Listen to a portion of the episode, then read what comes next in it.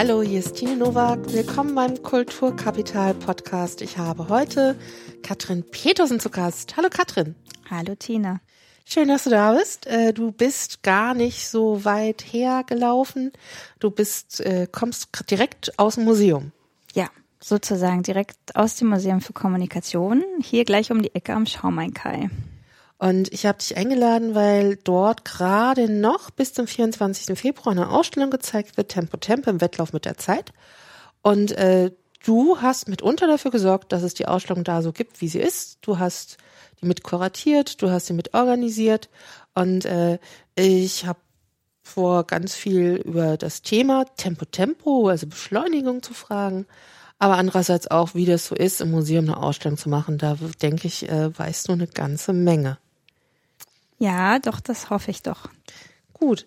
Ähm, du arbeitest schon länger im Museum für Kommunikation. Ich habe da ja auch gearbeitet. Wir kennen uns auch daher. Und ähm, du bist seit äh, wie vielen Jahren im Museum? Weißt du das? Oh, also ich habe äh, 2009 angefangen, genau als äh, Volontärin. Wir haben uns ja auch gleich an meinem ersten Arbeitstag kennengelernt und gesehen. Ähm, habe dann zwei Jahre als Volontärin dort gearbeitet äh, mit dem Schwerpunkt Sammlung. Also ich war ein ganzes Jahr in der Sammlungsabteilung eingesetzt und danach habe ich dann als wissenschaftliche Mitarbeiterin eben für diese Ausstellung angefangen zu arbeiten, also für die Tempo-Ausstellung. Die Tempo-Ausstellung ähm, ist dort äh, die große Sonderausstellung, ähm, etwa 400 Quadratmeter äh, Fläche oder wie, wie viel genau? Ja, ja, na sogar 550, also hier genau die letzten 100 mal nicht unterschlagen. Genau, also das ist, äh, das Museum hat immer zwei große Sonderausstellungen im Jahr. Die, ähm, also das Museum gehört ja zu einer ganzen Museumsstiftung, zu der auch Häuser in Berlin und in Nürnberg gehören, außerdem das Archiv für Philatelie in Bonn und äh, immer abwechselnd werden von den beiden großen Häusern Sonderausstellungen, große Sonderausstellungen produziert und ähm, diejenige, die halt zuletzt ähm, dann äh, produziert und eröffnet wurde in Frankfurt, ist halt die Tempo-Ausstellung und ähm, ja, jetzt wird natürlich gerade schon die nächste große Ausstellung vorbereitet. Das heißt, die Ausstellung, ich habe schon gesagt, die geht nur noch bis 24.02. Die mhm. sitzt hier quasi in den letzten Tagen. Ja. Und danach kann man die aber doch nochmal sehen. Die ist jetzt nicht äh, komplett wieder eingemottet, sondern die zieht auch weiter. Nee, nee, die geht auch noch nach Berlin, also in äh, unser Schwestermuseum in, in Berlin. Da wird sie dann ab dem also am 11. April ist Eröffnung und am, ab 12. April wird sie dann noch bis September zu sehen sein. Wenn Besucher, Besucherinnen ins Museum kommen, sehen die ja im Grunde nur noch das, was fertig ist. Also die sehen die Sammlung, wie sie dort im Haus präsentiert wird, mhm. oder sie sehen die Ausstellung. Man weiß aber eigentlich gar nicht, wie kommt es überhaupt dazu, dass da so irgendwie eine Ausstellung reinkommt. Also da sind die ganzen Vitrinen mit Objekten. Aber warum sieht das so aus, wie es da ausschaut? Und äh, das ist auch, was mich gerade so äh, an dir heute so interessiert. Also wenn du da zwei Jahre dran gesessen hast, so eine Ausstellung zu bauen, äh, weißt du ja quasi von A bis Z, wie das genau passiert, von der Idee bis zur Eröffnung so ein Thema ins Museum kommt. Uiuiui, also das ist natürlich, das sind halt einfach, war natürlich wahnsinnig viele Leute dran beteiligt. Ähm, äh, was man dann nachher gar nicht mehr sieht, sondern dann im Impressum äh, der Ausstellung irgendwie nachlesen kann, wer da alles dran beteiligt ist. Ähm, im, Im Fall von Tempo Tempo war es jetzt so, dass ähm, das eine Idee war, die nicht von mir selbst sozusagen stammt, sondern die ähm, der Herr Dr. Beirer, Klaus Beirer, eingebracht hat, der der Leiter der Abteilung Öffentlichkeitsarbeit ist am Museum. Der hatte ursprünglich die Idee, mal was zum Thema Beschleunigung zu machen, zum Thema Beschleunigung und Kommunikation. Und der hat diese Idee dann eingebracht im Museum und äh, dann muss das eben auch so seinen Weg durch die Institution gehen, bevor dann beschlossen wird, ja, das ist toll, das Thema, das machen wir, das passt zum Haus, ähm, damit kriegen wir auch genug Leute, das passt, im Moment ist es hochaktuell, das Thema. Und äh, dann wurde diese ja, Stelle ausgeschrieben. Also bei uns oder am Museum für Kommunikation war das da so organisiert, dass es eben einen Projektleiter gibt. Das ist der Herr Beirer und eben noch eine wissenschaftliche Mitarbeiterin gesucht wurde. Und die Stelle wurde dann ausgeschrieben. Ähm, also und da hast du dich beworben? Da habe ich mich ganz normal beworben, genau nach meinem Volontariat. Ähm, als, als wissenschaftliche Mitarbeiterin. Also im Impressum steht dann Kuratorin. Das heißt, dass ich eben auch äh, nicht nur äh, dafür auch zuständig war, zu recherchieren und ähm, die wissenschaftliche Zuarbeit zu liefern, sondern eben auch am inhaltlichen Konzept halt äh, ganz wesentlich mit beteiligt war. Also die Auswahl der Exponate, die Auswahl der Themen und so weiter. Also und auch organisatorisch da natürlich irgendwie fleißig mitgewerkelt habe. Um Kuratorin in einer Ausstellung zu werden? Ähm, du hast ja gesagt, im Impressum steht's ja. Was genau muss man denn da gelernt haben? Ähm, also so allgemein ist das natürlich auch ganz, ganz unterschiedlich. Ich meine, ähm, du äh, weißt es ja auch irgendwie. Wir sind ja auch aus ganz unterschiedlichen sozusagen Studienfächern. Also zwar verbindet uns alles dieses Geistes, sozialwissenschaftliche, kulturwissenschaftliche, aber ähm, in dem Fall, also ich habe äh, Volkskunde, Kulturanthropologie, Volkskunde, Strich, Kulturanthropologie studiert in Hamburg und habe als, als Nebenfächer Sozial- und Wirtschaftsgeschichte gehabt und äh, Betriebswirtschaftslehre. Ähm, mit der Hoffnung halt, mich für mein äh, späteres Arbeitsfeld noch interessanter zu machen, mit diesen betriebswirtschaftlichen Zusatzqualifikationen ja, und dann äh, war das im Prinzip mein Schwerpunkt war schon während des Studiums diese Technikgeschichte, das Verhältnis von Mensch und Technik, das Verhältnis von Kultur und Technik. Und ähm, ich habe einfach auch irgendwann gemerkt, Mensch, ich will ins Museum. Museum, das ist das Feld, was ich, was ich machen möchte. Das ging los über eine, eine studentische Hilfskraftstelle im Grunde genommen an einem Freilichtmuseum. Da habe ich jetzt mit dem Thema Technik nicht so viel zu tun gehabt. Also da ging es eher um Ernährung und äh, solche Sachen. Aber das war so ein kleiner Umweg, aber es war schon der erste Schritt so ins Museum. Und danach habe ich eigentlich gemerkt, naja, so, das ist schon mein Ding. Ich möchte eigentlich Ausstellungen machen. Habe dann die Chance gehabt, von der Uni aus eine Ausstellung zu organisieren ähm, mit dem Museum für Kommunikation in Hamburg ähm, noch zusammen und habe da einfach gemerkt, ach, das ist das, was ich machen möchte. Und dann habe ich mich einfach auch um Volontariate bemüht, weil es einfach für mich auch das, der, der klassische Einstieg war. Also ich musste ehrlich sagen, ich habe auch relativ äh, lange dann doch gesucht, bis es dann auch einfach passte, so vom, vom Thema her und das Museum halt auch mich eingeladen hat zu einem Vorstellungsgespräch.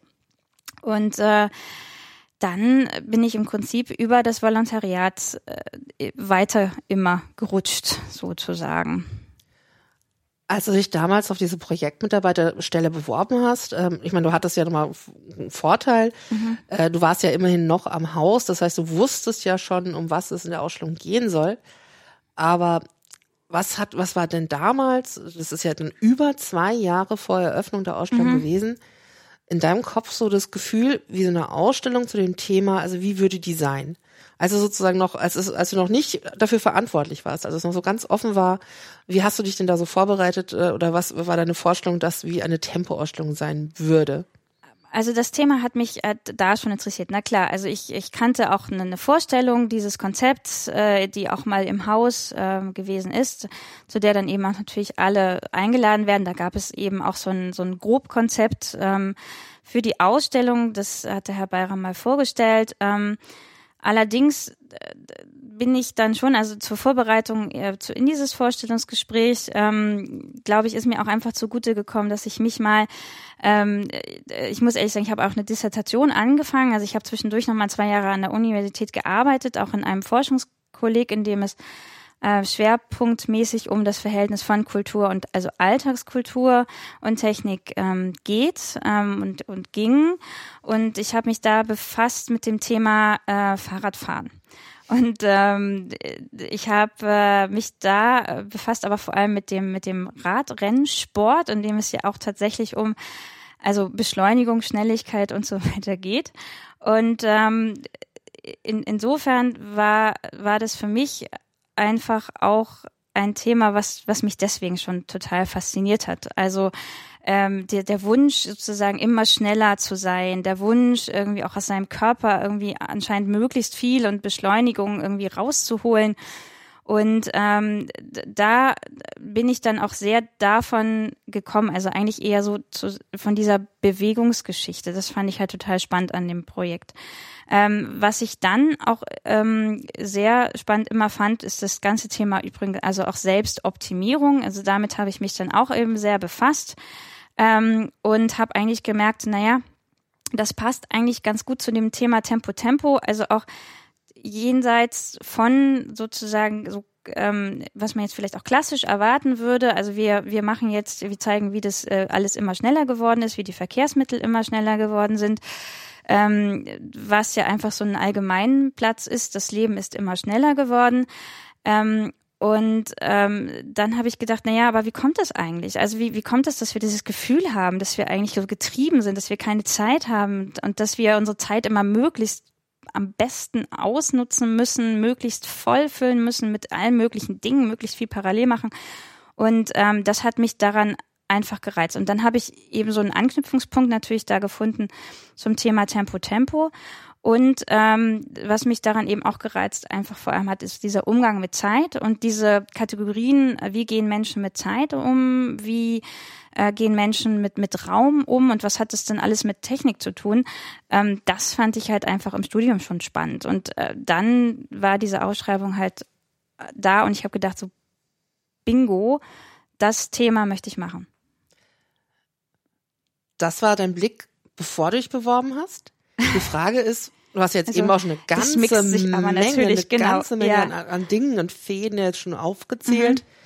Was von dem, was du vorneweg im Kopf hattest mhm. oder dir vorgestellt hast, findet sich denn jetzt tatsächlich in der Ausstellung oben wieder? Gibt's denn zumindest ein Fahrrad oben? Äh, nein, aber es gibt einen Fahrradhelm.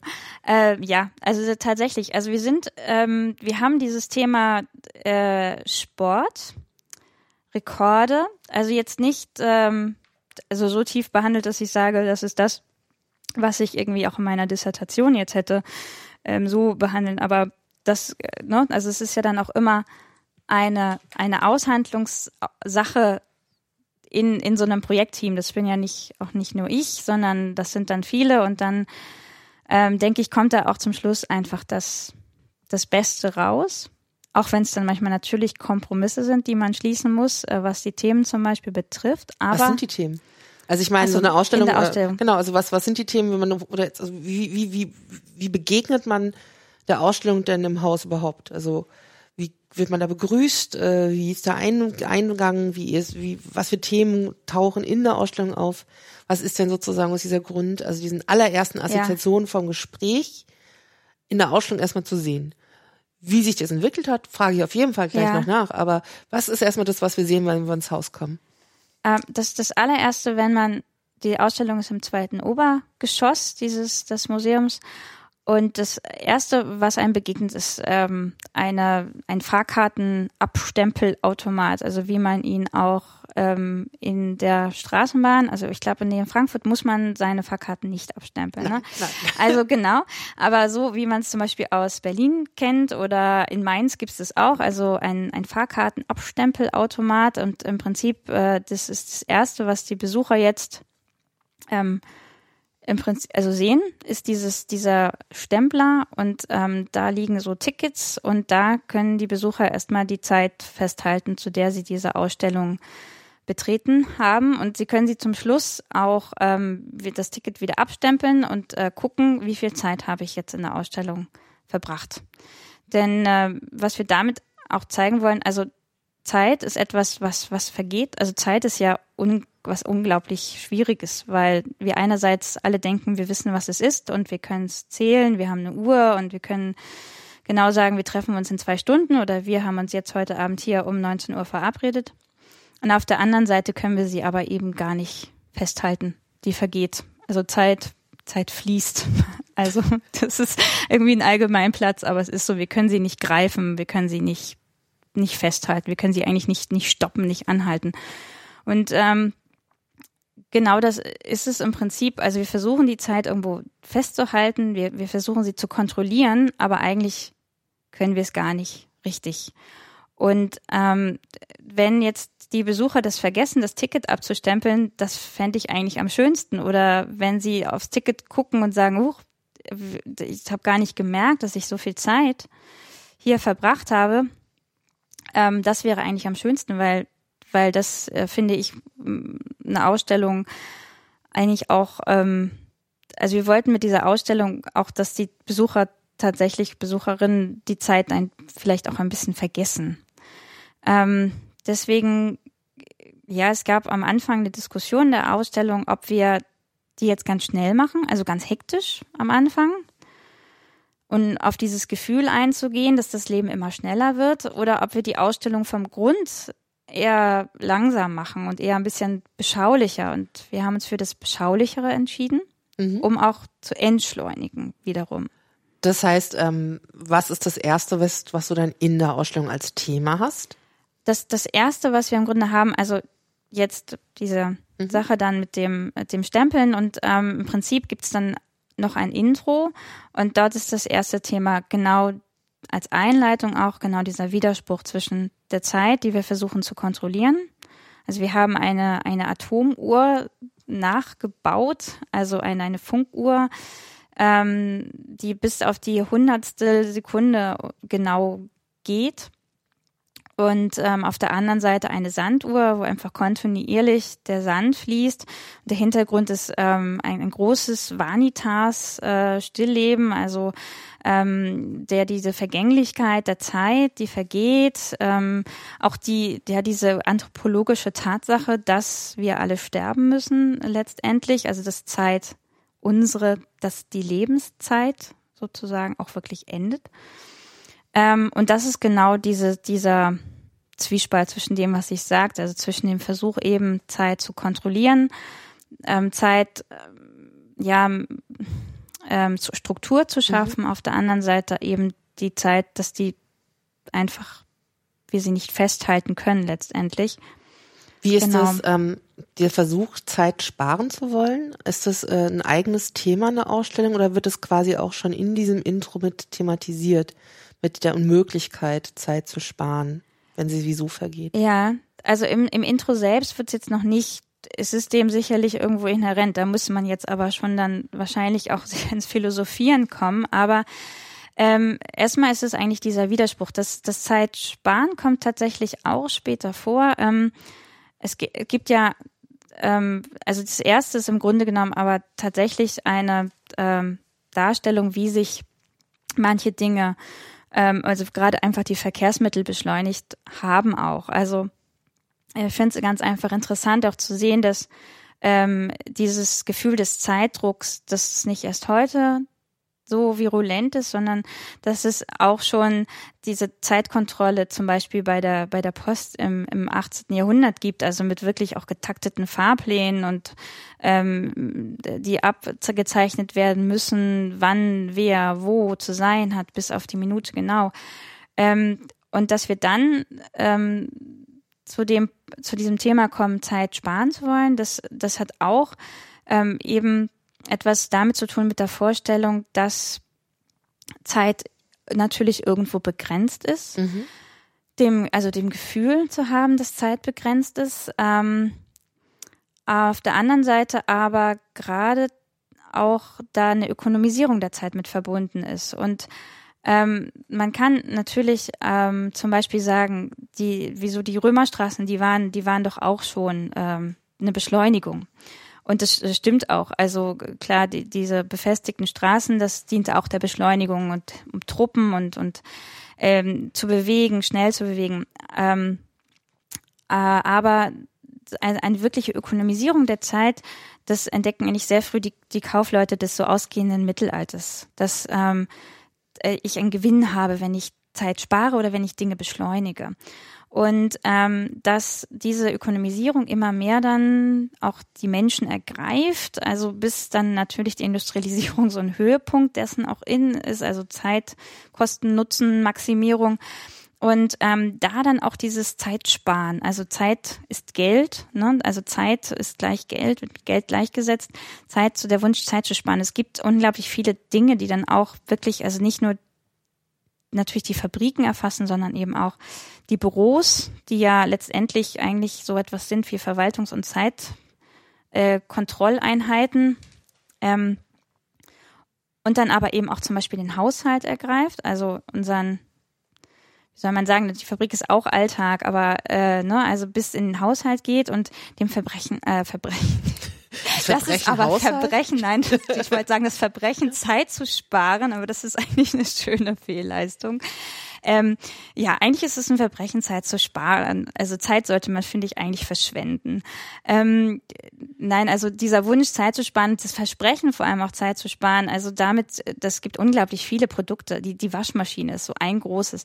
Klar, es erleichtert die, die Arbeit, das erleichtert, äh, es spart Zeit, aber das, äh, das Komische daran, was mich ja auch immer wieder wundert, ist, dass wir diese Zeit, diese gesparte Zeit, ähm, nicht für zum Beispiel mehr Muße oder so etwas nutzen, sondern ja wieder mit irgendwas vollpacken müssen.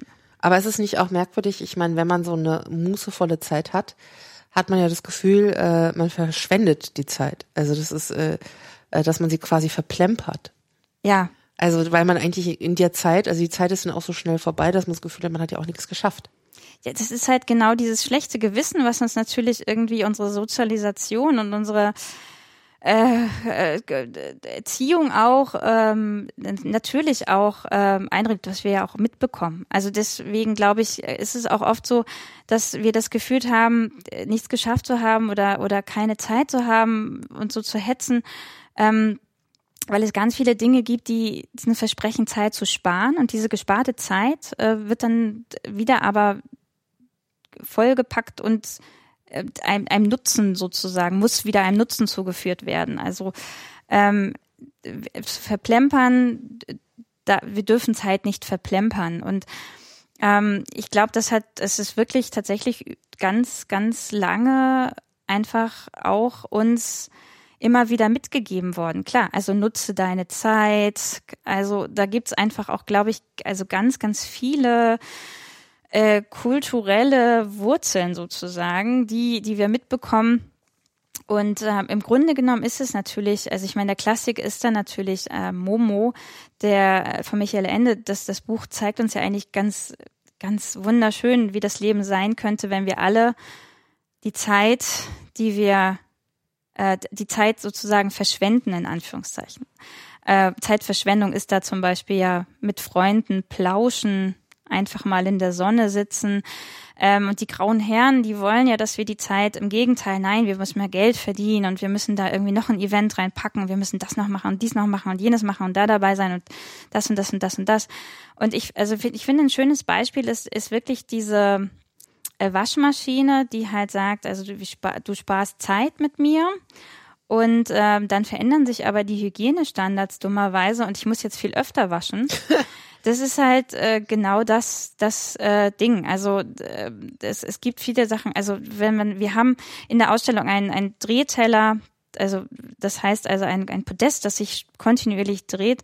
Und äh, da sind ganz viele Tempoprodukte drauf. Also wir sind tatsächlich in den Supermarkt gegangen und in eine Drogeriekette und haben mal geschaut, was sich, was alles dieses Versprechen halten soll, ich, ähm, äh, ich, ich spare dir Zeit. Es gibt äh, die Express Mascara und es gibt äh, natürlich sowas wie Maggi Fix. Es gibt äh, Fertiggerichte, die dann Fix und fertig heißen und Stahl Fix und also es zieht sich wirklich äh, quer durch alle Produkte bis hin halt zu diesen Two-in-One-Produkten, also wahnsinnig schnell gepflegte Haare. Ähm, und zwar alles auf einmal und auch möglichst parallel. Ähm, und ähm, natürlich ähm, ist es dann aber tatsächlich so, dass die gesparte Zeit, die wir damit zu sparen hoffen, dann doch wieder vollgepackt wird. In der Ausstellung, du hast jetzt schon ein bisschen was darüber erzählt, sind wir jetzt ungefähr im, im wievielten Teil? Also ich meine, die haben, hat die Ausstellung so, wahrscheinlich auch ja. so, so, so Kapitel oder wie ist die aufgeteilt? Im, Im Großen und Ganzen sind drei große Kapitel. Und wir sind gerade im ersten Kapitel? Oh nein, wir sind schon im zweiten. Okay, das erste Kapitel genau, war? das erste, das erste war eben, also äh, einfach auch zu zeigen, wie sich tatsächlich ähm, Transportmittel und äh, Kommunikationsmittel letztendlich, also vor allem das Thema Transport oder äh, Waren- und Personenverkehr sozusagen beschleunigt haben. Also und das ist eher ein historischer Rückblick. Ist es eher ein historischer Rückblick? Ja, wir haben ähm, klar, wir haben mit der mit der Post angefangen, also das Museum für Kommunikation als ehemaliges Bundespostmuseum, da ist einfach auch die Post natürlich Thema.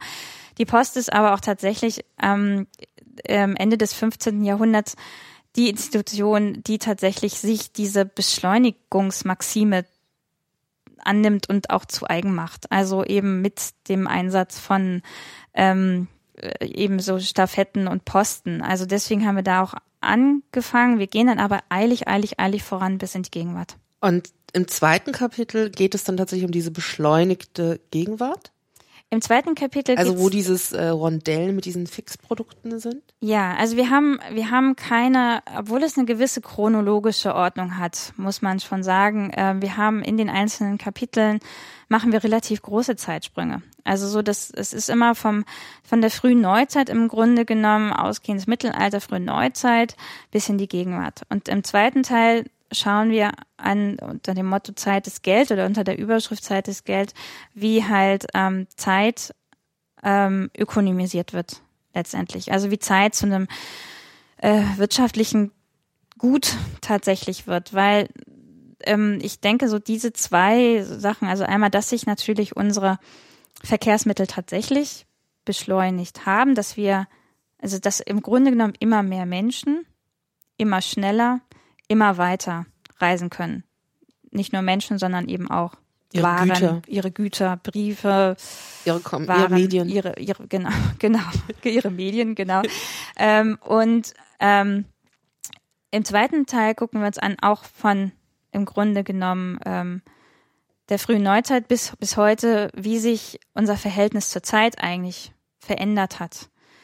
Und im dritten Teil ähm, schauen wir uns dann an, machen wir eigentlich einen Sprung in die Gegenwart und, und fangen im, im ausgehenden 19. Jahrhundert an ähm, und gucken uns an, wie im Prinzip sich diese Kultur der Gleichzeitigkeit letztendlich ähm, ähm, verändert hat. Also auch äh, wir, wir fangen an mit der mit der Einführung des elektrischen Lichts in den Städten im Grunde genommen, weil sich dadurch der Tag- und Nachtrhythmus einfach auch auflöst. Also eine ja quasi natürliche, sage ich mal, Taktung des, des Tages- und Nachtablaufs ersetzt wird durch dieses elektrische Licht. Ähm, das ist auch man kann das auch schon früher in den Fabriken. Also es, es fängt nicht nur mit dem, auch in den Fabriken hat man davor schon Licht. Ähm, aber wir haben dann uns entschieden, diese Stadt zu nehmen. Und da gucken wir uns im Prinzip an,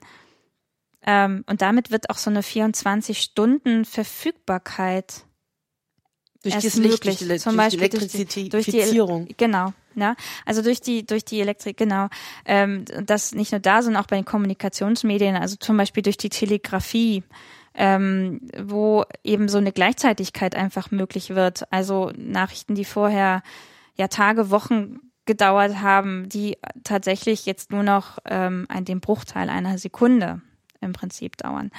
Und ähm, da schauen wir uns auch an, was einfach das tatsächlich mit dem ja Menschen macht letztendlich. Also einfach ähm, wie damit auch so ein die Möglichkeit der Erreichbarkeit einfach verändert wird. Das was ja wieder ein ganz aktuelles Thema ist mit Mobiltelefon und so weiter, was auch sehr stark diskutiert wird. Ähm, also Stichwort irgendwie in der Gegenwart ist natürlich diese Debatte um das Thema äh, Burnout oder auch ähm, äh, Work-Life-Balance. Das ist ja auch ein großes Thema. Also Überforderung durch die vielen Dinge, die wir zu tun, von denen wir denken, dass wir sie zu tun haben. Ja, ja, genau. Also das wird da unter dem Stichwort ja ganz oft ähm, diskutiert.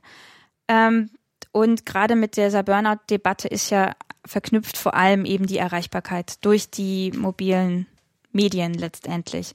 Und ähm, viele Unternehmen setzen es ja mittlerweile auch tatsächlich um, dass sie konsequent ab 21 Uhr ähm, die, die Server runterfahren, sodass die Arbeitnehmer äh, im Prinzip letztendlich vor sich selbst geschützt werden, aber dass es nicht mehr möglich ist. Also wobei wir da tatsächlich ähm, auch mehr das Ziel haben, es aufzuzeigen, wie sich das, diese Kultur der Erreichbarkeit auch entwickelt hat, ähm, um einfach auch die Menschen zum Nachdenken darüber anzuregen. Also wir geben keine Tipps. Also bei uns steht man am Ende nicht da und findet jetzt den Zehn-Punkte-Plan zur perfekten Entspannung oder zu, weil auch dieser Umgang mit Medien einfach zu unterschiedlich ist. Es gibt Leute, die sehr gut damit klarkommen und sagen, ich ich kann das wunderbar und ähm, ich glaube auch Medien sind da sehr, die sind nicht nur einseitig, ein Handy ist ja nicht nur schlecht, äh, sondern ja auch also für mich ist es unglaublich ähm, eine unglaubliche Erleichterung zum Beispiel. Also ich habe eine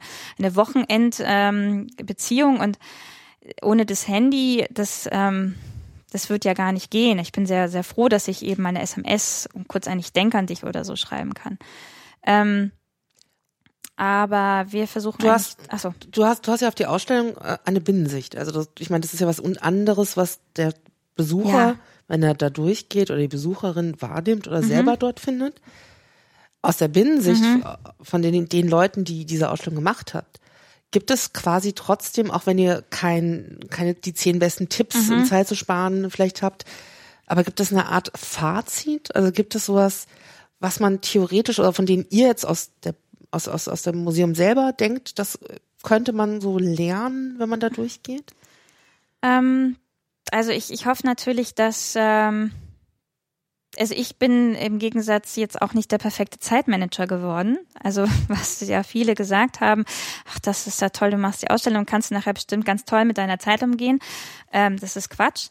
Äh, aber ich hoffe eigentlich, dass ähm, sie die Besucherinnen und Besucher darüber nachdenken, wie sie mit ihrer Zeit umgehen möchten ähm, dass auch ein Stück weit gezeigt wird, diese Diskussionen sind nichts Neues, das, hat, das gab es auch schon mal, also auch andere Gener also andere Generationen in anderen Zeiten standen bereits unter Zeitdruck. Das ist nichts, was heute ähm, also ein Alleinstellungsmerkmal unserer heutigen Gesellschaft ist und dass das dadurch auch ein Stück weit manchmal relativiert wird. Ähm, gleichzeitig ähm, hoffe ich aber auch, dass ähm, ein Stück weit klar wird, dass es eben auch gewisse Strukturen gibt und gewisse Erwartungshaltungen. Ähm, also das ist das Beispiel dieser Selbstoptimierung. Das ist das Thema, was tatsächlich jetzt auch wieder vorkommt, was ich auch am Anfang sehr spannend fand. Also diese ganzen Ratgeber, die uns eben sagen, ähm, Du musst dich nur verändern und ein besseres Zeitmanagement haben und klarere Prioritäten setzen. Dann ähm, kommst du auch mit deiner Zeit besser klar. Das ist ja auch die Idee dieses unternehmerischen Selbst. Genau, dieses. Das ist ja auch ja. so ein Standardtext, also wo es darum geht, dass wir uns immer besser optimieren müssen, um genau. sozusagen genau. in diese flexible Gesellschaft hineinzukommen und wo der ähm, der Akteur dieser sogenannte Entrepreneur ist. Genau. Ähm, ist, ist, tauchen solche Figuren also dann auch da auf? Ähm, ja, ja. Also wir wir benennen jetzt nicht als unternehmerisches Selbst, aber wir haben eben auch ähm, eine eine Wand, in der es eben darum geht, also all diese Tools, die ähm, versprechen, wenn du mich benutzt, dann kannst du besser mit deiner Zeit umgehen. Ähm, also sprich so etwas wie eben, also schon der Kalender ist letztendlich ja, ne? Also dieser, dieser Filofax zum Beispiel. Als Beispiel ist irgendwie ein, ist ein ganz tolles Mittel, ähm, ähm, um natürlich mit seiner Zeit, seine Zeit gut planen zu können. Das, das ist auch gut. Das, äh, glaube ich, ist auch gut. Auf der anderen Seite zeigen eben aber auch eine Masse an, an Ratgebern, ähm, dass dieses, ähm, diese Erwartungshaltung sich immer mehr durchsetzt, genau, sich selbst zu und also Unternehmer seiner selbst zu werden und dass das ähm, dann gefährlich wird, wenn die Verantwortung dafür vollständig ans Individuum delegiert wird. Also sprich, wenn du das machst, dann kannst du besser mit deiner Zeit umgehen. Ähm, und das verkennt meiner Meinung nach, dass wir äh, natürlich uns Prioritäten und planen und ich glaube auch, dass bestimmte Sachen wirksam sind. Also ich habe ja auch selbst einen Kalender und ähm, äh, gehe damit um und ich brauche den auch und ich kann damit auch gut umgehen. Aber auf der anderen Seite ähm, muss man natürlich auch sagen, dass man bestimmte ähm, also nicht eben völlig frei ist in seinen Entscheidungen, wie man seine Zeit verbringt. Denn ich habe ja eine Familie, ich habe Freunde, ich habe nicht zuletzt ein, eine Arbeit und einen Arbeitgeber meistens oder eben ich auch bin selbstständig, ich bin auf Kunden angewiesen und so weiter. Und ähm, dass es eben auch Konsequenzen hat, wenn ich zum Beispiel Prioritäten setze. Oder das hat auch Konsequenzen, wenn ich sage, ich habe keine Zeit. Ich will jetzt Zeit Weil man mich hat haben. ja nicht unendlich Zeit. Also man man, kann ja keine Zeit. und man Ja. kann keine Zeit sparen. Genau. Wenn Also- du nach der ganzen Zeit, die du jetzt ähm, mit dieser Mhm. Ausstellung verbracht hast, du hast dich wahrscheinlich sehr viel eingelesen in verschiedene Texte, die sich mit Zeit beschäftigen oder mit Beschleunigung. Du hast ganz viele Objekte recherchiert. Mhm. Gibt es persönlich etwas, was dich bereichert hat? Also wo du sagst, hier bin ich echt äh, schlauer geworden. Also wir haben schon gehört, es ist nicht das Mhm. Zeitmanagement. Du kannst jetzt irgendwie die Zeit nicht dadurch automatisch besser managen. Aber einfach so eine Erkenntnis, äh, irgendwie so äh, das Leben und den Rest der Welt und was weiß ich, ähm, ähm, der sozusagen, die sich, eine Erkenntnis, die sich durch diese Ausstellung bei dir stark eingeprägt hat? Oder was ganz Banales? Es muss ja gar nicht so was, äh, Ja. die große Geschichte sein, die sich da so erzählt. Äh, also, also jetzt ganz für mich, ganz Ja, persönlich, genau. äh, meinst du? Ähm, ja, pff, ich muss ehrlich gesagt jetzt wirklich überlegen, denn ähm, ähm, also es ist, es ist, äh, es sind, also es ist ganz, es ist ganz, ganz, es ist tatsächlich ganz banal, denn es ist, äh, man kann tatsächlich irgendwie viele Sachen lernen und lesen und sie dann irgendwie im Endeffekt ähm, trotzdem manchmal nicht besser machen. Also wie ich sage, irgendwie der perfekte Zeitmanager ist nicht aus aus aus mir geworden. Ähm, und ähm, ich kann jetzt auch sagen, also ich möchte meine Zeit eigentlich mehr verschwenden und ähm, ich werde es äh, trotzdem, glaube ich, nie so machen, ähm, dass ich da vollkommen äh, ein glücklicher, heiterer, entspannterer, besserer Mensch irgendwie bin. Ähm, aber ich habe tatsächlich mehr darüber nachgedacht und was für mich tatsächlich einfach unglaublich interessant und spannend war, ist tatsächlich dieser Vergleich mit, mit anderen Zeiten auch. Also dass es eben zum Beispiel bereits um, um auch 1900, also in dieser ganzen Nervositätsdebatte, ähm, der, der äh, bereits eigentlich diese Medien auch äh, verantwortlich gemacht werden. Kannst du ganz kurz Ach so. was zu dieser Nervositätsdebatte sagen? Also falls jemand das jetzt nicht Ja. so vor Augen hat. Ähm, also so, so äh, ich muss jetzt überlegen, also so 1890, 18, den 1880ern, glaube ich. Ich muss ehrlich sagen, da müsste ich jetzt auch nochmal 1800 Ebbes. 1800 Ebbes, genau, aber Ende auf jeden Fall, 19. Jahrhundert. Ähm, äh, es gibt ein, da gibt es ein Buch, äh, George Miller Bird heißt der gute Mann, das äh, Amerikaner, äh, also US-Amerikaner, der schreibt über die American Nervousness. Und da geht es im Grunde genommen eben auch schon darum, dass ähm, die Anforderungen gestiegen sind, dass vor allem auch die technischen Möglichkeiten ähm, und, und die Städte und so weiter und so fort diese Nervosität hervorrufen beim, beim Menschen. Also dass ähm, ähm, psychische Krankheiten tatsächlich auch zurückzuführen seien auf ähm, die Beschleunigung, die Anonymität der Großstadt, ähm, eben die, die wachsenden sinnlichen Reize sozusagen um einen herum, ne? Also der, der Lärm und äh, das immer schneller und die Menschen, die sich bewegen und wahnsinnig viele Menschen, die sich nicht mehr persönlich kennen und so weiter. Ähm, und da gibt es schon diese, diese Debatte und da kann man schon gewisse Parallelen irgendwie zu dieser Burnout-Debatte auch ziehen. Ich möchte halt, ich bin immer sehr vorsichtig, dem auch was ab, abzusprechen, dass es eben das gibt, auch als, als Krankheitsbild. Ich denke einfach, man darf das nicht machen, weil es gibt Menschen, die davon betroffen sind. Und ähm, ich finde, denen darf man das nicht absprechen. Wenn man nur sieht, tatsächlich, und das so ein bisschen sich anschaut, würde ich mir manchmal wünschen, dass es ein entspannterer Umgang mit Medien einerseits ist. Also zum Beispiel in den Feuilletons, die kulturpessimistisch das Ende der Welt irgendwie bei jedem neuen Medium irgendwie ausrufen, dass da eben ein gewisser entspannterer Umgang ist und mehr darauf geguckt wird, was machen die Menschen damit und wie gehen sie damit um. Dass sich zeigt, dass Menschen sehr wohl damit umgehen können. Und auf der anderen Seite aber doch immer auf der Obacht sozusagen zu sein. Huch, was passiert da eigentlich? Wie verändert es? Und äh, sich immer wieder zu fragen, wollen wir das dann überhaupt? Oder vielleicht auch, will ich das denn überhaupt?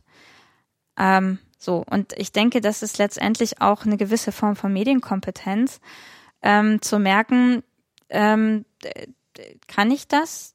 Tut mir das gut? Mache mach ich das, weil ich das muss? und dann mache ich das auch, okay, weil ich das jetzt muss, dann äh, habe ich halt hier den und den, also weiß ich nicht, Facebook-Account oder ich habe ein Handy oder so, aber dann auch zu gucken, okay, inwiefern kann ich vielleicht auch mich da tatsächlich rausziehen? Wenn ja, welche Konsequenzen hat es? Also da gewisse, ähm, glaube ich, tatsächlich Entscheidungen zu treffen und das zu versuchen, einfach in Einklang zu bringen miteinander. Wir haben ja jetzt auch eine ganze Menge schon gehört, mhm. ähm, was für Themen es in der Ausstellung gibt. Und ähm, du hast ja auch schon sehr schön referiert, ähm, auch einige Diskurse, die in diesen Themen auch ähm, dargestellt mhm. Wie ist denn der Weg dahin, dass du eine Ausstellung hast, die da dann so fertig an dem Eröffnungstag steht? Wir haben ja am Anfang schon kurz gehört, du hast dich auf eine Stelle beworben. Mhm. Es gab anscheinend schon kurze Projektvorstellungen in dem Museum. Aber zwischen dem Punkt, mhm. wo du die Stelle bekommen hast und es sozusagen dieses erste Grobkonzept gibt mhm. und den Tag, dass plötzlich da wirklich irgendeine Ausstellung mit Vitrinen und Objekten steht, mhm. da sind ja nun auch ähm, nahezu zwei Jahre, anderthalb Jahre, was auch immer, ähm, vergangen und was ist denn da passiert? Also fangen wir lieber erstmal damit an, wie fing denn dein dein Eintritt als Projektmitarbeiterin an? Also was waren, denn, was, waren denn da, was waren da dann erstmal die ersten Aufgaben? Wie war da der Stand? Wie sah die danach aus? Wie, wie war die gedacht? Ähm, also ich muss gerade überlegen. Also es ging also zuerst einfach darum, auch, auch Themen zu finden. Also ähm, ich, also es sind natürlich, es ist ja nicht nur ich, es sind ja ganz viele Menschen daran beteiligt, dass ähm, diese wer, Ausstellung. Wer, wessen, ne? genau, wie, viel, wie, viel braucht man? So. Was, wie viel braucht man da so am Anfang? Ja. Also du, du hast schon gesagt, ähm, Klaus Beirer, Projektleiter, genau. du bist da. Genau. Wie viele Leute braucht man so am Anfang von der mhm. Ausstellung? Mhm. Also von mir aus bis mhm. Praktikanten einfach aufzählen, was, mhm. was, was ist da an Manpower, Fraupower notwendig? Also es, es gab eben den Projektleiter, es gab, gab mich als wissenschaftliche Mitarbeiterin, ähm, es gab äh, eine wissenschaftliche Volontärin, die fest auch in dem Projekt eingebunden war. Und ähm, dann gab es eben auch noch immer ein bis zwei Praktikanten und äh, auch ein bis zwei ähm, ähm, Werkvertragskräfte, also die halt ähm, auch äh, tatsächlich wissenschaftliche ähm, Recherchen angestellt haben. Das ist was wie eine Ausstellungsassistentin, Assistent. Ähm, ja, also ich weiß jetzt ehrlich gesagt genau nicht also das war Assistent war für mich immer tatsächlich mehr auch das organisatorische, aber ja genau. Aber dann auch ganz ganz am Anfang gerade ging es wirklich auch darum, ähm, das ist auch so das engere Team erstmal, also überhaupt für diese Konzeption. Dann nachher kommt natürlich auch noch ähm, kam unsere, unser Architekturbüro dazu, also unser Gestaltungs Gestaltungsbüro, ähm, hier Unit Design aus, aus Frankfurt, ähm, die auch noch Ideen, muss man sagen, mit eingebracht haben, ne? die auch noch gesagt haben, oh, also vielleicht das Aber Thema. die kommen später. Die kommen, die kamen erst dann so nach, äh, jetzt muss ich gerade, ja, nach, nach einem Dreivierteljahr war dann da, also es gab ein Gestalter-Auswahlverfahren und da kamen die dazu. Und ähm, dann äh, geht es natürlich darum, wie mache ich das, also wie, wie setze ich das Ganze in so einen Bau um? Und die hatten ja auch noch Ideen, muss man auch dazu sagen. Die haben auch gesagt, Mensch, also Moment, also das Thema, so, das äh, finden wir ja auch wichtig. Und ähm, am Anfang ging es eben darum, ähm, wir sind von zwei Seiten ran, rangegangen. Einmal tatsächlich ähm, schon konkrete Themen zu suchen. Da hat sich das auch wirklich ganz gut ergänzt bei uns im Team. Also ich muss ehrlich sagen, ich bin eher ein, ein relativ ähm, theoretischer Mensch, der versucht immer erst äh, eine Gliederung zu machen und dann nach irgendwie ähm, Themen und Exponaten sucht. Und ähm, es gab aber eben auch eher die Seite der, der Exponate, also zu sagen, also hier da muss doch unbedingt, also es gibt zum Beispiel das Beispiel eine Kursuhr. Eine Kursuhr, das war eine Uhr, die den Postkutschen mitgegeben worden ist, also und die überprüft hat, ob die jetzt wirklich zur richtigen Zeit gefahren sind. Also die wurde verplombt und versiegelt und dann konnte der Postkutscher nicht mehr sagen, äh, die Kirchturmuhr in Dings, da ging aber falsch. Der hat die Kursuhr ganz genau gezeigt, hier, äh, Moment, du bist ja zu spät losgefahren. Ne? Und ähm, dann, äh, das war irgendwie so ein Objekt, was einfach schon feststand. Also wo, wo gesagt, das und dann ähm, und die tauchte dann auch, die taucht jetzt die auch tatsächlich jetzt in der Ausstellung tatsächlich auf. dann auch in der Ausstellung. Also im Grunde, auf. ihr habt so so ein paar Objektideen von Anfang an gehabt genau. und die tauchen dann auch in der Ausstellung genau. auf. Aber es gibt auch Stränge, also Themen Mhm. und Objekte, die sind weggefallen. Was Ja. sind denn zum Beispiel so Dinge, die dann aus irgendwelchen Gründen gar nicht mehr in der Ausstellung auftauchen? Oder Themen, wo er dann gemeint hat, nee, das passt jetzt aber doch nicht so gut. Ja. Ähm, ähm, was ein Thema war, was uns ähm, etwas länger auch begleitet hat, war das Thema der, des, des zum Beispiel der, der Pause. Das haben wir tatsächlich nicht mehr so, ähm, also des, des, des erzwungenen, der erzwungenen Entschleunigung. Ähm, zum Beispiel das Thema Stau. Also wenn die Beschleunigung schon wieder so viel wird, dass wir entschleunigen müssen. Ähm, das, das haben wir jetzt noch ganz kurz drin, also beim Thema beim Thema Mobilität, ähm, Reisen. Aber ähm, das hatten wir tatsächlich, glaube ich, auch mal ein bisschen größer tatsächlich angedacht oder das Thema wirklich der Pause. Ähm, das ist so ein, ein, ein, ein Punkt zum Beispiel.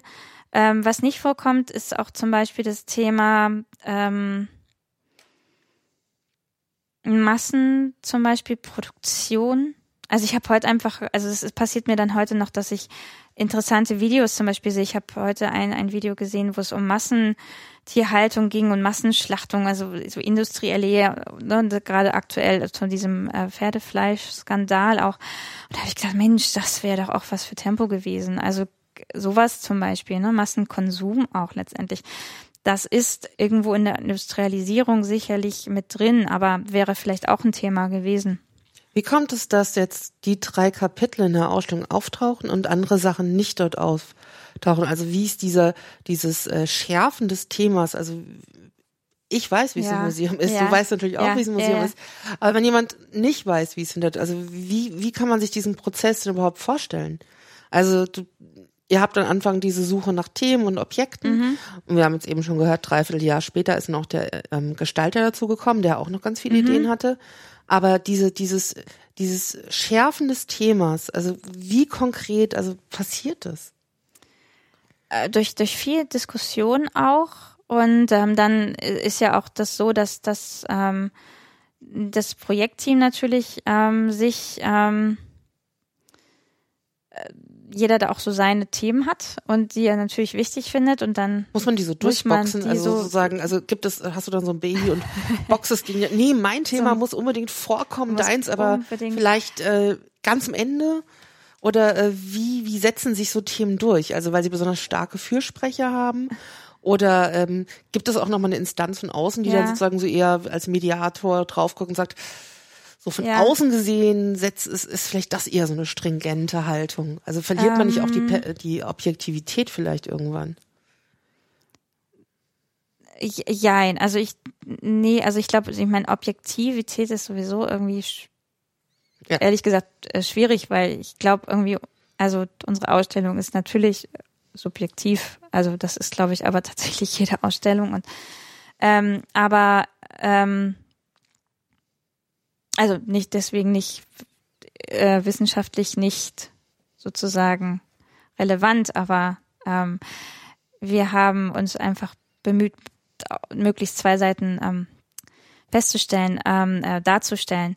Ähm, nee, durchboxen, ich glaube, das hängt auch ein bisschen mit dem Team zusammen. Also ich glaube, wir haben das jetzt nicht so durchboxen oder so.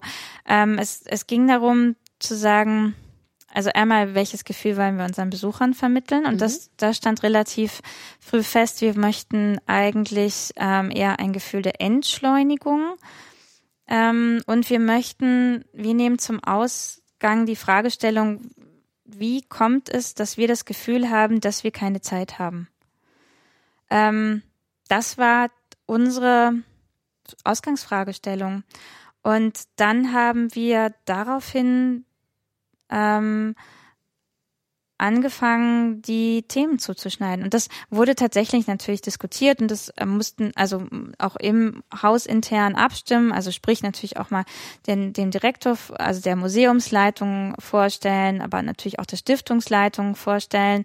Ähm, und ähm, wir haben uns auf diese Frage, wie kommen wir zu dem Gefühl, dass wir alle keine Zeit haben, Ähm, da haben wir uns dann doch relativ früh drauf geeinigt, so als Leitfrage für unser Konzept, ähm, weil wir immer auch so eine Art Aufnahme der, der, der wir hatten so eine, so eine Gegenwartsanalyse ähm, eine ganze Zeit lang mal und zwar einfach auch zu dem Zweck, weil wir gesagt haben, warum ist dieses Thema so relevant?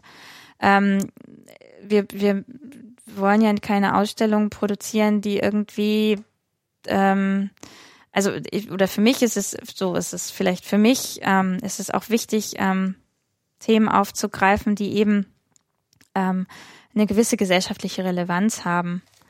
Ähm, ich muss das zumindest begründen können, warum du dich ähm, gerade damit ich damit mich gerade beschäftigt. Also das war jedenfalls auch immer das, was ich im Studium beigebracht bekommen habe in dieser Volkskunde. Also am Anfang immer zu schreiben, warum ist das wichtig, dieses Thema? Warum beschäftigst du dich damit? Und zwar nicht nur, weil es mir Spaß macht, sondern weil es auch eine gewisse gesellschaftliche Relevanz hat.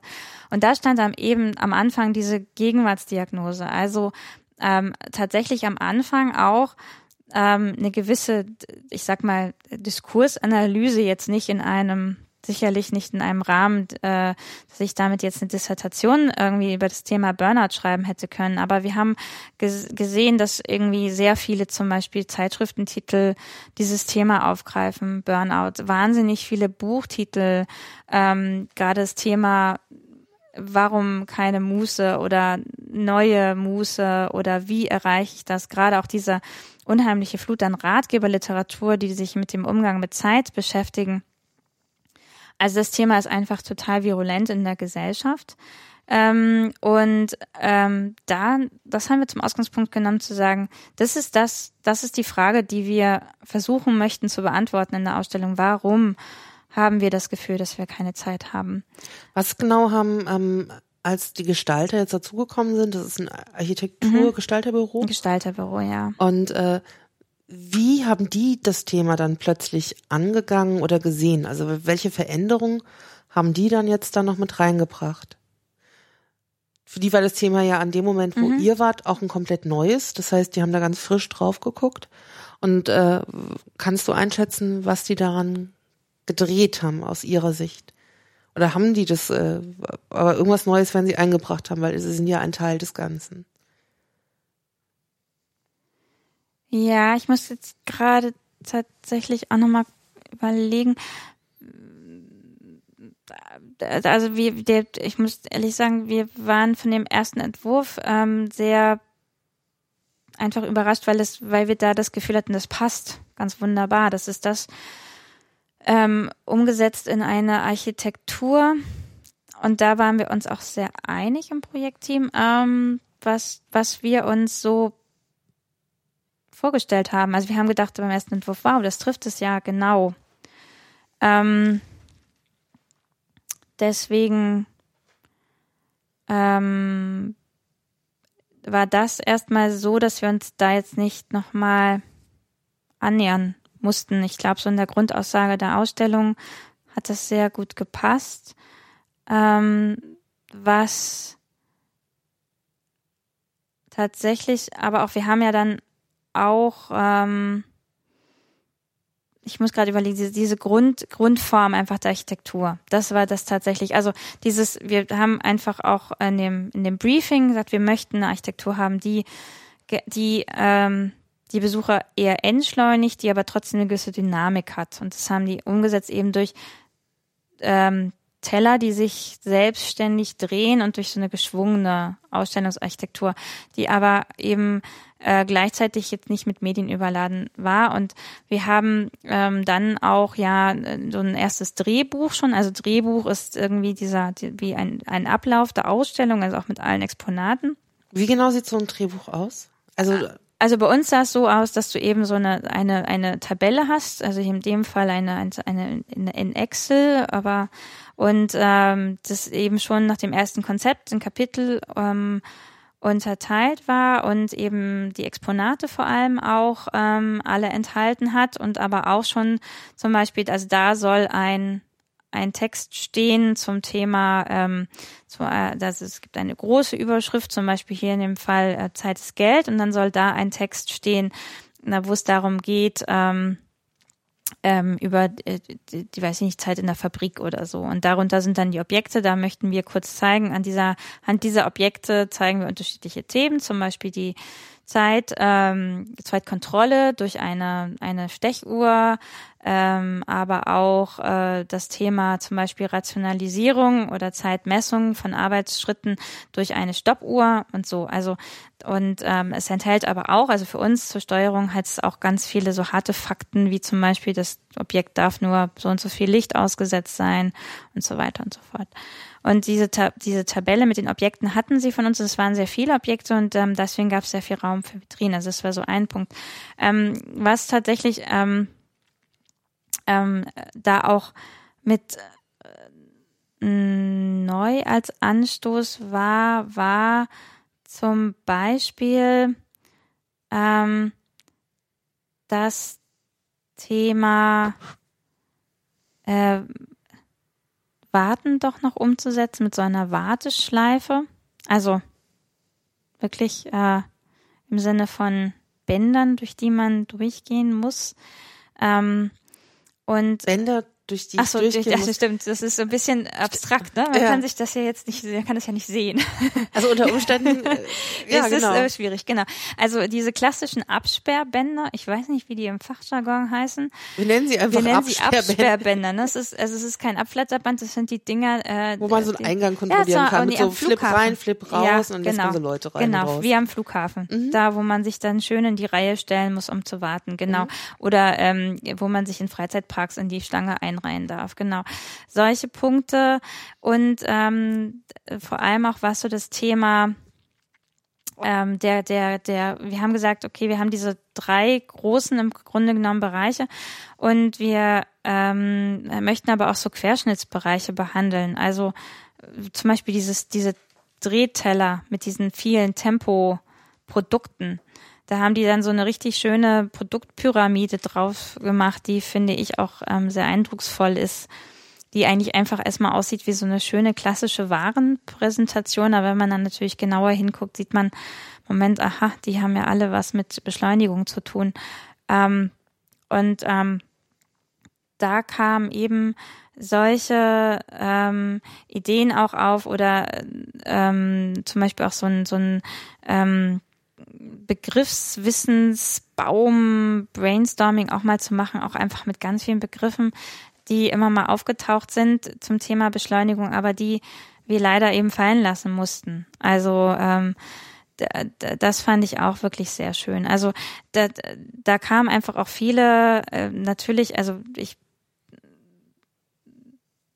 ähm, Ideen, die sie haben einfach sehr schön, glaube ich, ähm, unsere Ideen tatsächlich auch umgesetzt und visualisiert und ähm, haben dabei dann auch ähm,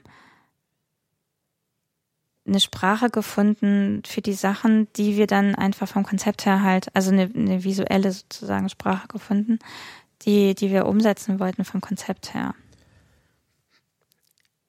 Die ähm, Gestaltung habt ihr jetzt dazu gewonnen. Mhm. Äh, ihr seid ein Team. Das Ganze findet seinen Weg. Mhm. Wie kommt man denn zu den Objekten? Also wir haben, du hast vorhin schon erzählt, es gibt Objekte, die dort in der Sammlung schon vorhanden ist. Da stelle ich mir vor, das ist das äh, Einfachste. Die Sachen sind schon da. Mhm.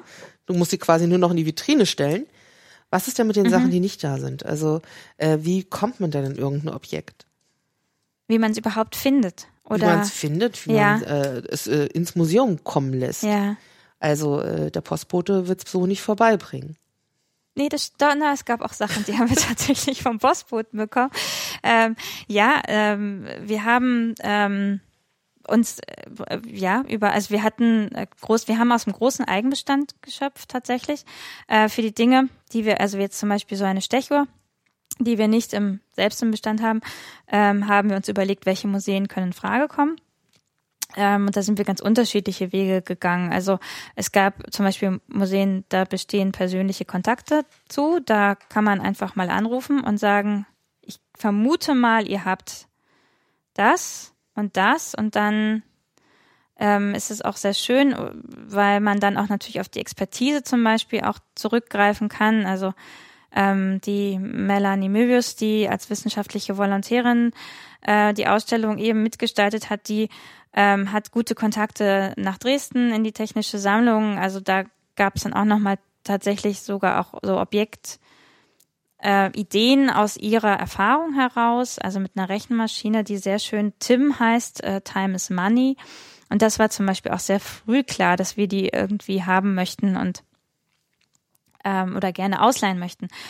Ja, und ähm, ansonsten tatsächlich die Vermutung, dass natürlich äh, in bestimmten Museen naheliegenderweise, also wenn es zum Beispiel um das ganze Thema Medikamente geht, ähm, dann ans äh, Hygienemuseum in Dresden zu denken und so weiter, also da eben auch Anfragen zu stellen. Dass wir können also erstmal vorstellen, das Vorhaben und wir können es das äh, und das äh, vorstellen dass es bei Ihnen in der Sammlung ist und wir würden uns dann nochmal mit Ihnen in Verbindung setzen und dann ähm, dann äh, gab es aber auch Fälle, in denen wir uns zum Beispiel ähm, äh, wollten wir gerne einen Fahrradhelm haben, aktuell direkt an Firmen gewandt haben ähm, und dort einfach mal nachgefragt haben, ähm, ob die uns das, das kam dann tatsächlich per Post, also historische Exponate ähm, kommen dann halt äh, klar irgendwo auch mit einem Transport oder man kann darf sie auch äh, selbst abholen. Es kommt eben darauf an, auch wie wertvoll diese Exponate sind und wie ähm, ähm, sie auch transportiert geschützt, wie fragil sie sind, wie anfällig sie sind. Und ähm, was aber sehr diesmal übrigens auch geholfen hat, äh, ist tatsächlich das Thema Internetrecherche. Also immer mehr Museen haben ja ähm, tollerweise ihre Datenbanken ähm, ähm, online. Und das heißt, dass wir in vielen Datenbanken tatsächlich auch vorher online recherchiert haben und da schon ganz konkrete Objektwünsche auch irgendwie ansprechen konnten. Gab es da irgendein Museum, wo ihr sozusagen besonders ähm, fündig geworden seid?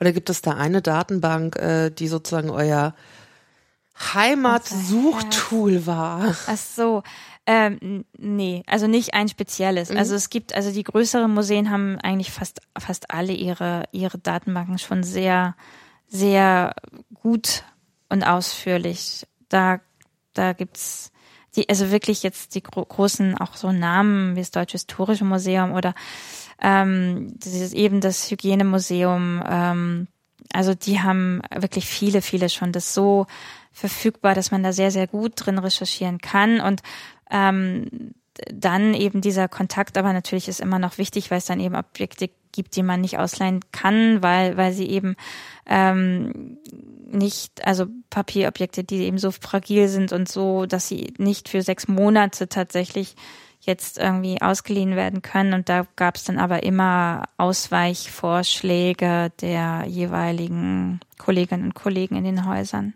Gibt es irgendein Objekt in der Ausstellung, was besonders viel ähm, Fingerfertigkeit oder Überredungskunst von euch gebraucht habt, dass, dass ihr Vertrauen ja. gewinnen musstet, äh, dass das bei euch in der Ausstellung genau richtig und optimal präsentiert wird? Oder war das sehr unproblematisch bei dieser Ausstellung? Es war sehr unproblematisch bei dieser Ausstellung. Also es gab keins, nein, es gab es nicht. Also ähm, Nein, also es gab das, also das, das äh, tatsächlich Objekt, wo ich wirklich ähm, am allermeisten einfach aufgeregt war, war einfach, weil es so ähm, klar irgendwie einmalig ist und ähm, und auch noch so einen natürlich gewissen Promi-Bonus hat, war, war ähm, wie, dass wir ähm, eine Handschrift hatten von äh, von Ludwig van Beethoven, ein Original eben Autograph. Ähm, das mittlerweile auch durch ein Faksimile ersetzt worden ist, weil es eben nur drei Monate ausgestellt werden darf, ähm, weil es eben ja länger nicht entsprechend dann dem dem Licht und so weiter ausgesetzt werden darf. Das war einfach das, was was ähm, wo ich einfach am, am alleraufgeregtesten klar war, als das irgendwie kam, weil es, aber das war, es war sehr, sehr, sehr unproblematisch und. Warum, warum, warum, ähm, warum Beethoven? Also was, was war, was hat das mit Tempo zu tun? Ah, ja, klar, nee, stimmt. Also Beethoven, weil bei Beethoven, ähm, also erstmal die, die, aber wie man auf solche Sachen kommt, das ist eben sehr witzig. Wir wollten was zum Thema Genussmittel und Beschleunigung machen und ein tolles Beispiel dafür ist der Kaffee, ähm, weil Kaffee einerseits so ein Getränk ist, was so diese Pause verspricht und die Entspannung, auf der anderen Seite ja aber die schnelle Pause und diese den Kick, die Erfrischung und Koffein ja so ein Energiespender, äh, ne, also damit sein soll und Wachmacher. Und ähm, also einerseits diese Pause verspricht Entschleunigung, aber gleichzeitig irgendwas ein Genussmittel ist, was eben mich beschleunigen soll. Und ähm, dann äh, habe ich gedacht, naja, Kaffee, Kaffee, ach, da könnte man doch was zu machen, gerade zu dem Thema. Und ähm, dann gibt's auch ja die unterschiedlichen Zubereitungsarten. Also Espresso ist ja ne, per se schon mal was Schnelles. Und ähm, aber es, diese Sache mit dem, hm, die Bohnen malen oder so eine Zeremonie kann auch was Entschleunigendes haben. Und äh, dann dachte ich, naja, eine Kaffeemaschine, das wäre doch klasse. Und ähm, habe äh, versucht rauszufinden, wann gibt's eigentlich die erste Kaffeemaschine. Und dann stieß ich irgendwann auf Beethovens Kaffeemaschine und ich dachte, boah, klar, Beethovens Kaffeemaschine. Wenn ihr die da stehen habt, es gibt ein super Pressefoto. ähm, Aber war, das eine richtige genau. Kaffeemaschine? Er hat sie nicht erfunden. Nein, er hat sie nicht erfunden. Ähm, also es gibt ähm, um die Zeit eben die ersten Dampfkaffeemaschinen, die funktionieren wie die Dinger, die heute, diese Espresso-Dinger, die man auf den, auf den Herd stellt, ja, und mhm. die, die dann äh, das Wasser, den Dampf nach oben pressen, durch das Kaffeepulver durch, also und dann ähm, da ja der Kaffee rauskommt. Ich weiß leider nicht, wie die jetzt wirklich im Fachterminus heißen, aber ähm, diese, dieses Prinzip ähm, wird in den ja, also 1820 rum auch ähm, entwickelt, erfunden. Und ähm, ähm, Ludwig van Beethoven ähm, ist wohl dafür bekannt, dass er ähm, Kaffeetrinker, leidenschaftlicher ist und immer äh, genau auch abgezählt hat, wie viele Bohnen in seinen Bohnenkaffeen sind. Und außerdem war wohl auch sehr, ähm, ja, ähm, äh, also wie soll man sagen, sehr organisiert. Also sehr, hatte einen sehr durchstrukturierten Tagesablauf, der ähm, mit genauer Aufstehzeit, Frühstückszeit, wann komponiere ich Zeit, wann gehe ich Mittagessen, wann mache ich mein Mittagsschläfchenzeit und so weiter. Also er hat Zeit äh, sehr, äh, ist sehr ein sehr, ja, soll man sagen, disziplinierter Mensch, was was ähm, Zeit angeht. Und ähm, naja, ähm, er hat wohl von dieser Kaffeemaschine gelesen das vermutet man anhand und es gibt eben eine Handschrift, also er hat eben auch so, ähm, was ihm aufgefallen ist, so Tagebuchmäßig, ähm, also einfach, das ist kein richtiges Tagebuch, aber so Notizen sich gemacht. Und äh, da schreibt er eben sinngemäß in dieser Notiz, ähm, 1825, meine ich, ist die datiert, dass er eben eine Kaffeemaschine, so eine Kaffeemaschine gesehen hat und dass die ja ganz wunderbar sei, weil man damit eben nicht nur äh, Geschwindigkeit, also sprich irgendwo Zeit sparen kann, sondern eben auch Bohnen sparen kann. Also der alte Beethoven scheint auch ein ziemlicher Pfennigfuchser gewesen zu sein. Aber also gut, ähm, Ne? Also und das, das schöne Stück, genau. das, das ist in der Ausstellung gesehen, also das war erst original und jetzt als genau. Faksimile, also eine Nach die Nachahmung. Handschrift, genau. Die in Handschrift, ja, genau. also wir haben, also er hatte wohl selbst jetzt keine Kaffeemaschine. Also nicht diese Dampfkaffeemaschine. Also er musste weiterhin genau. die Kaffeebohnen zählen. Ja. Ihr habt den Bau, ähm, ihr habt Objekte angefragt. Mhm. Ähm, die letzten vier Wochen, wie sind die in so einer Ausstellung? Äh, total aufregend. Ähm, und ähm,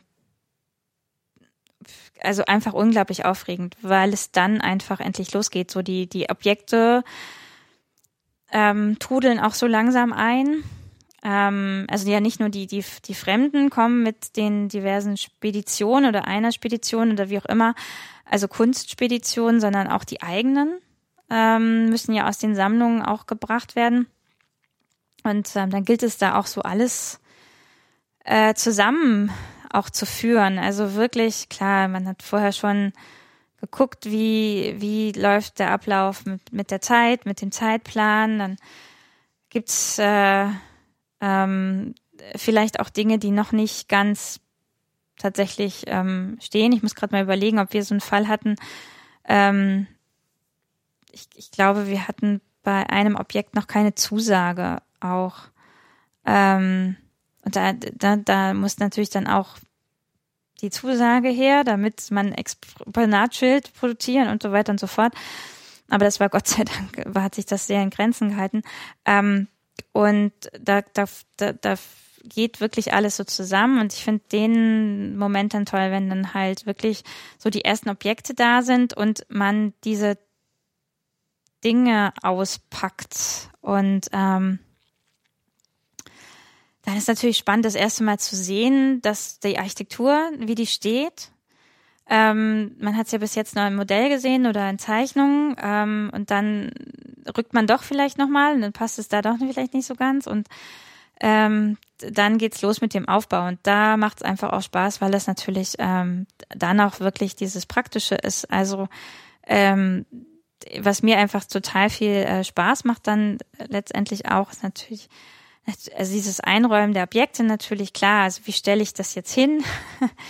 äh, wie äh, das Exponatschild auch, damit es gut lesbar ist und passt es und ähm, ähm, sieht das dann wirklich so aus, wie ich mir das vorgestellt habe. Von vielen Objekten hat man ein Foto, man hat die Maße, aber kann auch mal vorkommen, dass die Maße vielleicht dann doch nicht so stimmen und dann muss man sich was überlegen, wie man das anders.